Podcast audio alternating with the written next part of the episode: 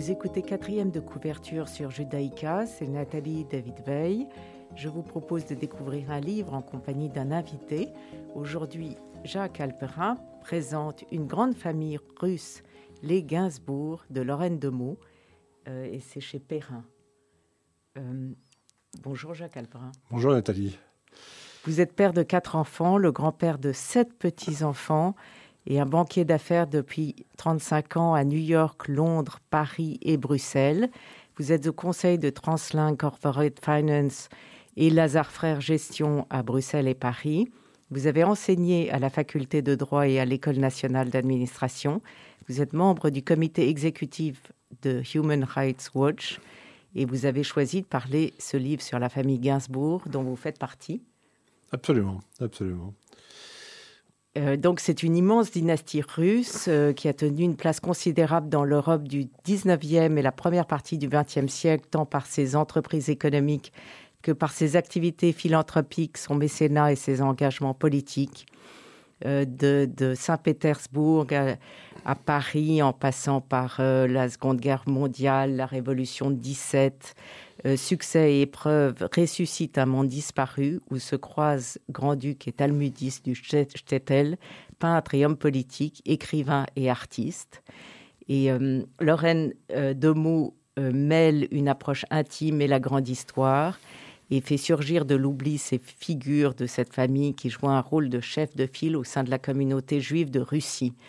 Euh, il y a quatre caractéristiques, euh, nous allons revenir euh, sur chacune d'elles, mais il y avait la nationalité et l'attrait de l'Europe, et ils sont français autant que russes. Mm. la priorité de l'éducation, l'engagement militaire et bien entendu la banque, que vous connaissez bien. Donc, c'est un, récit immense, mais qui se lit comme un roman. Effectivement, effectivement, c'est un récit qui commence euh, par une famille qui quitte euh, probablement le Portugal euh, lors de l'expulsion des Juifs du Portugal au XVIe siècle, qui s'installe en Allemagne dans une ville qui s'appelle Gainsbourg, d'où son nom, et qui déjà cherche à rayonner et donc qui rayonne euh, à partir du XVIIIe siècle vers, euh, vers la Russie, vers Vitebsk. Mais c'est une des premières familles qui ont leur nom patronymique. Qui, toutes les familles n'avaient pas leur nom patronymique. Et donc ils se distinguent déjà euh, à cette époque-là. Tout à fait. Et, tous ces débuts sont passionnants, je trouve, sur ce qui se passe dans, à Gainsbourg et le début de la famille et comment ça devient. Oui, c'est très lié. C'est très lié. D'abord, bon, ils sont ils sont marchands, ils sont commerçants. Au début, ils sont liés par le fait que les juifs n'ont pas le droit d'exercer partout leurs activités professionnelles. Donc, ils sont euh, limités dans cette partie euh, de l'Allemagne, donc autour de Gainsbourg, qui, correspond à la Bavière à peu près aujourd'hui. Et dès que, dès que les choses s'améliorent et se libéralisent, ils, bougent au nord vers, euh, vers la Russie, donc vers Vitebsk, qui est, une, qui est une petite ville également très, très commerçante. Et ensuite, vers 1875, vers Saint-Pétersbourg, la capitale, qui également s'ouvre euh, à l'activité, où l'activité des Juifs est autorisée. Et justement, c'est une des caractéristiques que vous soulignez. Ils travailleront beaucoup à l'instauration des droits des Juifs en Russie et surtout au développement de l'éducation des, familles juives. Je crois que c'est une des caractéristiques que vous avez citées à juste titre.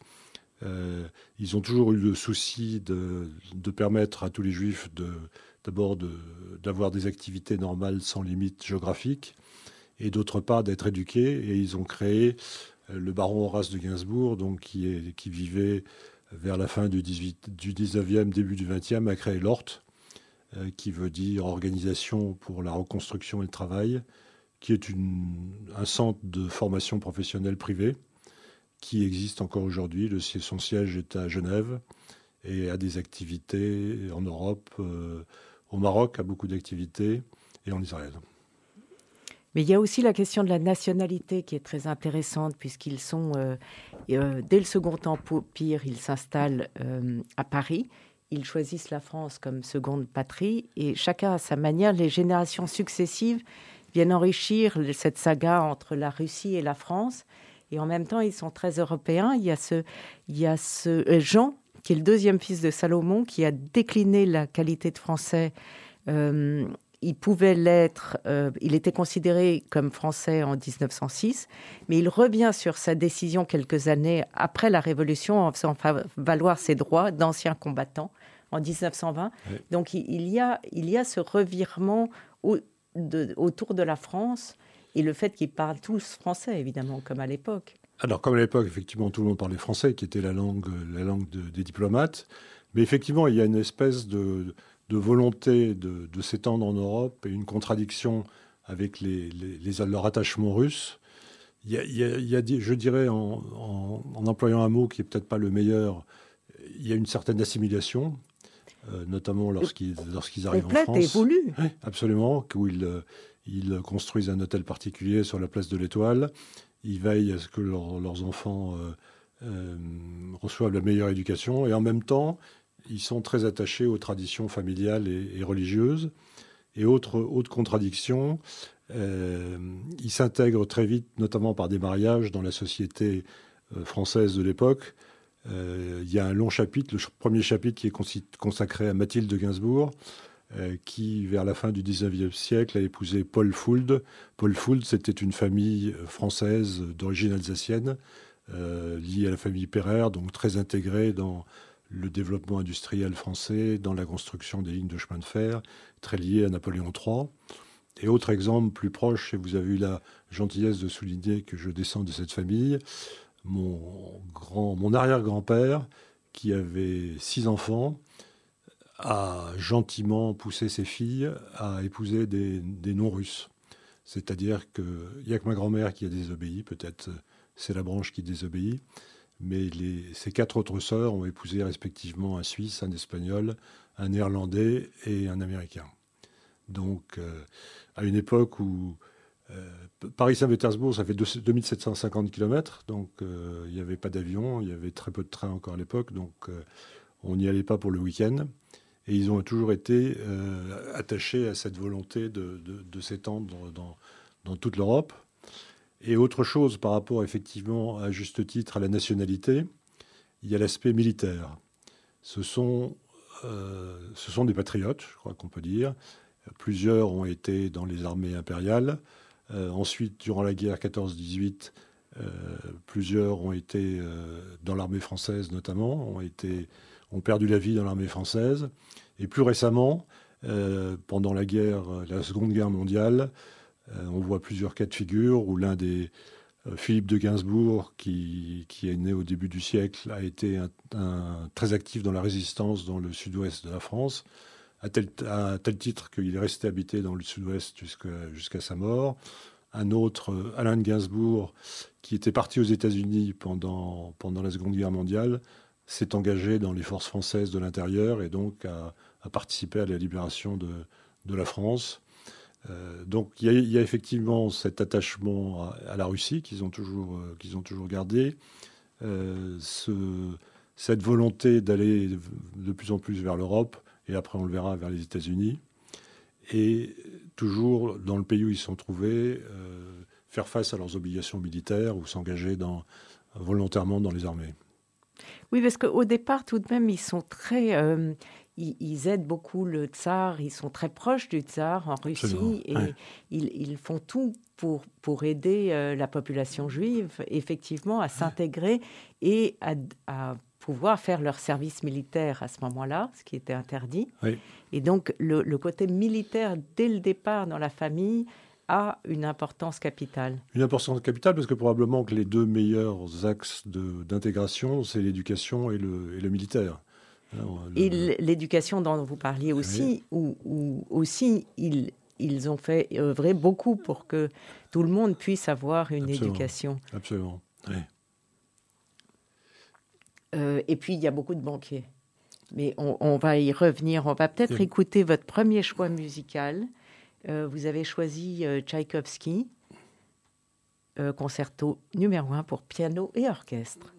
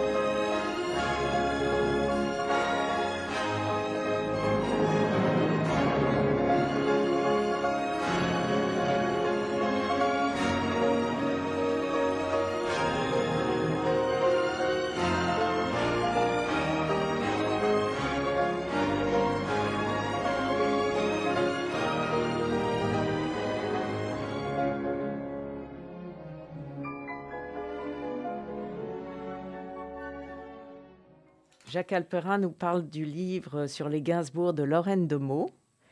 Euh, donc une immense famille de Saint-Pétersbourg à Paris, en passant par pas mal d'endroits en Europe au 19e et 20e. Euh, Lorraine de Meaux euh, suit, commence d'ailleurs au milieu de, la famille, puisqu'elle commence au, milieu du, du, du 20e, puis elle repart aux origines et ça s'arrête en fait en 1945, juste après la guerre euh, Alors, je crois qu'effectivement, elle, elle, a commencé par euh, le mariage de Mathilde, dont on parlait tout à l'heure, parce que c'est assez emblématique de, de l'intégration de l'époque. Il, y en a.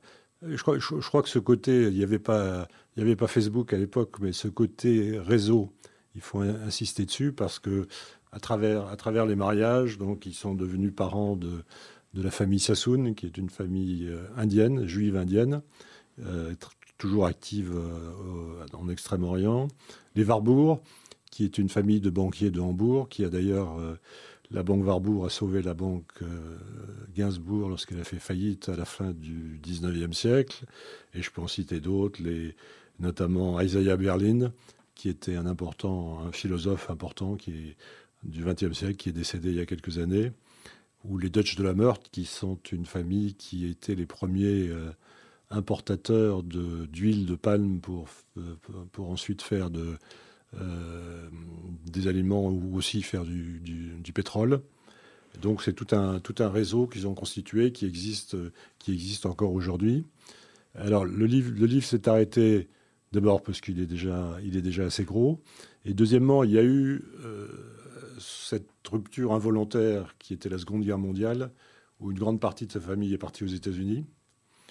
Une grande partie est revenue et est restée là-bas, l'Europe et les États-Unis. Donc aujourd'hui, ils sont beaucoup, beaucoup plus dispersés. Et il y a moins de. Euh, c'est une, famille plus, moins originale, je dirais, aujourd'hui. Ce qu'on, euh, je citais tout à l'heure les militaires. Dans les plus récents, donc il y a, il y a des, chercheurs assez connus. Il y a eu un, un, directeur, un rédacteur de Vogue aux États-Unis et une championne de France de golf. Donc, euh, non, non, il y, a, il y, a des personnalités incroyables. Il y a beaucoup de banquiers, hein, sincèrement. mais, absolument. Euh, il, y a, il y, a, un savant orientaliste incroyable, j'ai oublié son prénom. Euh, il s'appelle, je crois qu'il s'appelle David, qui a légué cette, une bibliothèque Gainsbourg réputée dans le monde entier, avec euh, beaucoup de, de livres exceptionnels. Et, et, il y a 7225 volumes, enfin c'est mmh, considérable. il parlait, tous les ans, il voulait apprendre une langue nouvelle ça m'a fasciné. Tout à fait. Une nouvelle langue par an. Il, il, parlait un nombre de langues incroyable. Et puis, il y a, il y a des histoires de, de personnalités. Euh, elle a évidemment pris euh, les personnalités les plus marquantes, j'imagine, mais il y en avait énormément dans oui, il y, en avait, il y en avait énormément. Alors, il y avait, effectivement euh, ceux qu'on a cités qui étaient très engagés dans le, je dirais, dans le, dans le militaire quelle que soit, quelle que soit, quelle que soit l'époque. Donc des, des, des, chercheurs, des philosophes. Et puis alors, effectivement, on ne peut pas ne pas passer sur le, le, métier de banquier très important dans cette famille. Donc la première, la première banque, la banque Gainsbourg, a été créée en 1859 à, Saint-Pétersbourg. Donc c'était euh, une banque commerciale classique à l'époque qui finançait les, guerres les guerres du tsar qui finançaient, qui le, commerce. Ensuite, euh, cette banque a, ouvert une filiale à Paris, donc quand ils sont venus s'installer à, Paris. Vers les, au début du XXe siècle, la banque a fait faillite et donc, comme je disais, a été, a été euh, sauvée par la banque Warburg, donc qui était, qui était des, des parents. D'ailleurs, il y a, il y a même eu une banque Alperin à Berditchev. Ah et euh, Balzac quand il écrit à Madame Onska, euh, dit euh, Je t'ai envoyé de l'argent à la banque Berditchev, à la banque Alpérin de Berditchev. Donc c'est vraiment, c'est vraiment très familial. Ensuite, ils ont participé à beaucoup d'ouvertures de, banques en Sibérie, à, Odessa, dans différents endroits. Il y a une nouvelle banque qui a ouvert à, Paris en 1911, la banque Jacques de Gainsbourg. Et enfin, ils ont, dans, dans les banques dont ils étaient propriétaires. Ils ont créé une dernière banque en 1934, je crois, qui s'appelle la Banque d'intérêt privé. Donc, mais on voit aussi l'histoire de la banque, de comment elle a évolué, comment ce métier a évolué à travers le temps. C'est tout, à fait, intéressant. on, voit bien, on voit bien que le, la banque de départ, si je peux dire, c'est une, c'est une banque purement commerciale qui finance le commerce et au départ qui finance leur commerce parce qu'ils étaient marchands de marchands d'alcool, marchands d'un certain nombre de, de, de, denrées, de matières premières, et après euh, entre dans, le, dans les grands financements, donc le placement d'actions, euh, d'obligations, et donc qui dérive de plus en plus vers, euh, la banque d'affaires. là aussi, peut-être une, parenthèse sur la banque Warburg, qui était une banque en bourgeoise, qui existe toujours, alors eux, les, Warburg, voyant l'arrivée du, nazisme beaucoup plus vite, sont partis aux États-Unis en 1934. Euh, Zygmunt Warburg, qui est un banquier très connu, lui a fondé sa banque à Londres à cette époque-là, est devenu après la guerre un des principaux banquiers de la City. Et le plus intéressant dans ce que vous disiez tout à l'heure sur euh, ces retours, ces mouvements, c'est que la plupart de ceux qui, étaient, qui s'étaient exilés à New York, quittant Hambourg, dans les années 60, sont revenus à Hambourg. Et aujourd'hui, donc ils ont la, la, banque avait été arianisée et ils ont euh, récupéré la banque. Ensuite, ils ont récupéré le nom et aujourd'hui, c'est un Warburg qui est à la tête de, de cette banque. Donc ça crée et qui superpose. Il y a ce réseau euh, où les gens sont liés par la religion, où il y a des, liens plus ou moins forts en fonction des personnalités. le côté familial.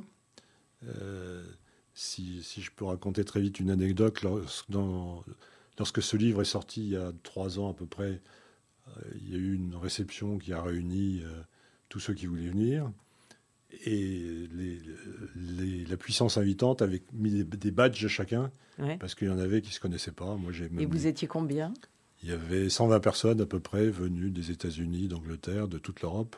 Moi, j'ai même découvert une cousine qui habite Bruxelles. Donc, euh, ah oui et, le troisième, euh, le troisième, euh, troisième relais, c'est effectivement ces activités financières bancaires qui, qui existent toujours et alors qui se font plus aujourd'hui, euh, je dirais, de, chez les autres. Il n'y a, plus de, il y a plus de banque Gainsbourg ni quoi que ce soit, mais peut-être que... Bah, vous êtes banquier, vous avez suivi la tradition familiale. Voilà, moi je connaissais, je lisais le Financial Times quand j'avais 10 ans.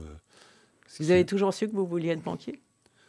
Non, j'ai pas toujours su que vous vouliez être banquier, mais je ne pensais pas qu'il y avait d'autres métiers. Ah oui, c'est ça. oui, mais ça, ça m'a amusé aussi parce que cette, cette, ce livre sur les Gainsbourg, évidemment, ressemble à toutes les familles juives de cette époque-là, comme les, les euh, les Rothschild, euh, les Camando, euh, la mienne un peu. Alors ils venaient de. Les Gainsbourg, ils venaient plus loin, mais ils ont très vite compris que Paris était une place importante à, l'époque. Mais ils ont aussi ce réseau où il y en avait, euh, euh, il y en a toujours eu en Allemagne, il y en a toujours eu en Angleterre, il y en a toujours en Italie, effectivement. Mais toutes les banques, toutes les banques sont organisées un peu, un peu comme ça. Et puis, euh, oh, peut-être qu'on va écouter, parce que je voulais lire quelque chose, mais le temps que je le trouve, on va écouter Diane Krall, Just the Way You Are, que vous avez choisi. Oui, ça, c'est. Il y y a un, festival que j'aime beaucoup, qui est le festival de jazz de Et donc, je l'ai entendu deux, trois fois à Juan-les-Pins. Voilà pourquoi je l'ai choisi. Très bien.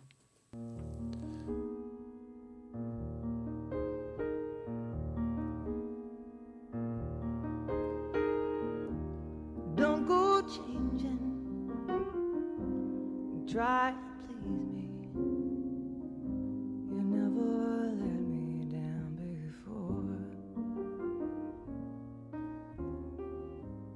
Don't imagine you're too familiar. And I don't see you anymore.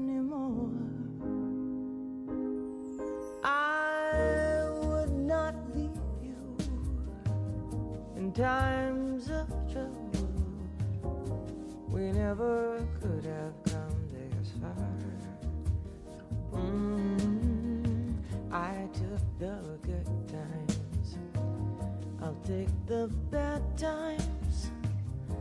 I'll take you just the way you are.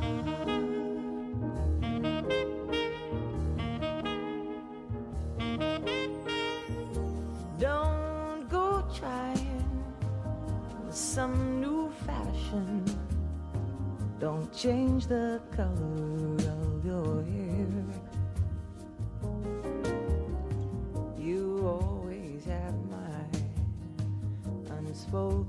passion. Although I might not seem to care, I don't want clever conversation. I never want to work that hard. I just want someone that I can talk to I want you just the way you are.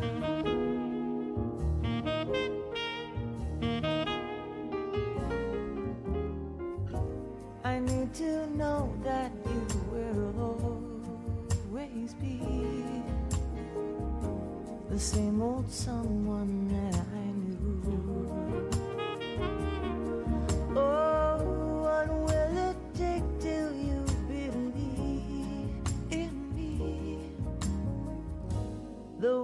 that I believe in you. I said I love you, and that's forever. And this I promise from the heart. Mm-hmm. I just want someone that I can talk to. I want you just the way you are.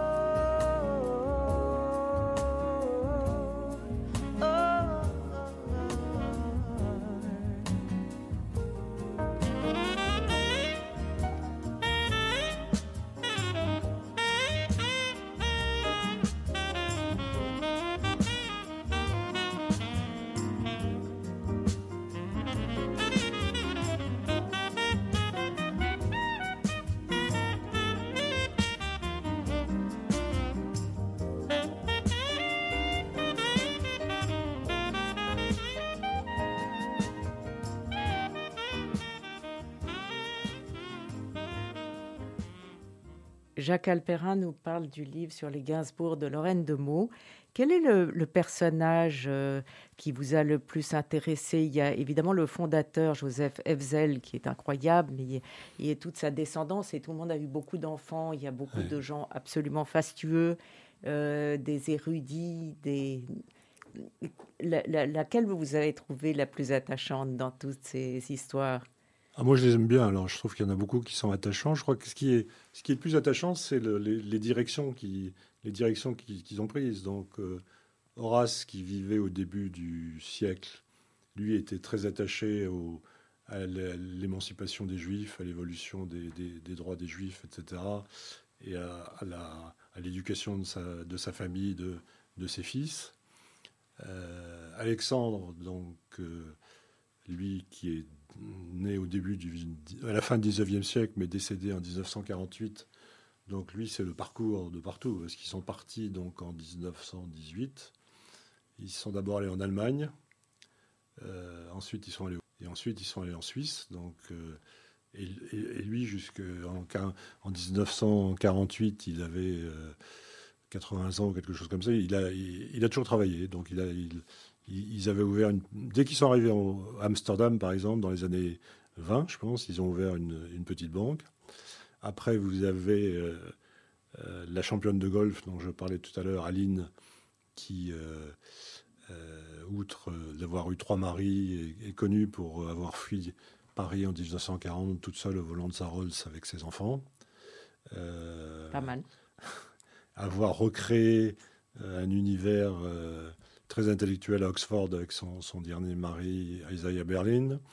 Dans la plus jeune génération, euh, j'ai un cousin qui est un, grand chercheur, Jean, qui, a, travaillé à l'Institut Pasteur, je crois, donc euh, qui, a eu finalement une double vie de, chercheur scientifique d'un côté et de l'autre côté de, de, père et d'époux. Euh, je crois qu'ils sont, ils sont tous toujours très bien adaptés et ceux aujourd'hui qui. Euh, donc, avec ceux qui sont partis aux États-Unis, finalement, ils sont, il y en a énormément, évidemment, qui sont, qui sont partis. Euh, il y en a très, très peu qui sont revenus définitivement. Il y en a pas mal qui, qui, faisaient un peu la navette, si je peux dire, ou qui étaient à cheval sur l'Europe et les États-Unis. Mais pareil, aux, États-Unis, dans les, dans les, dans, dans, dans, dans le, la banque de nouveau, dans le, euh, dans les, les, musées, etc. Ils se sont tous très très bien, très bien intégrés. Euh, donc je, je, je, crois que le, le, Donc la, la, tradition familiale continue de banquier et intérêt pour la question juive. Banquier, intérêt pour la question juive et, Culture. philanthrope, je pense. Philanthrope. Oui, tout à fait. Exactement. Euh, et alors, on a oublié de parler de votre activité annexe qui est d'être euh, président du jury euh, euh, d'un. d'un prix littéraire, oui, qui, Qui, est, c'est un prix qui a été institué par la Chapelle musicale, donc à, Waterloo, qui, a une qui existe depuis six ans maintenant, et qui a une formule très originale parce que chaque membre du jury, donc il y a quatre ou cinq membres du jury, vient chaque mois avec un livre, présente son livre, le défend un des livres est, retenu, et ainsi de suite. Euh, on a donc 4-5 livres, et à la, fin, à la fin de la saison, on fait le choix d'un livre. Et là, là c'est très, c'est très intéressant parce que il n'y a, aucune directive. Chacun, chacun apporte le livre qu'il souhaite. Et on a souvent des discussions assez, assez enflammées. Sur... L'année dernière, on avait des discussions sur un certain... Deux livres. Le, livre qui a failli remporter le prix était, était l'histoire d'une femme qui avait un, mari et un amant. Ce sont des choses qui arrivent. Et moi, c'était un livre que j'avais apporté, que j'avais beaucoup défendu. Et mes, collègues du jury trouvaient que c'était une femme de mauvaise vie. Elle n'a pas été retenue. Donc voilà, voilà c'est un autre exemple tout à fait très.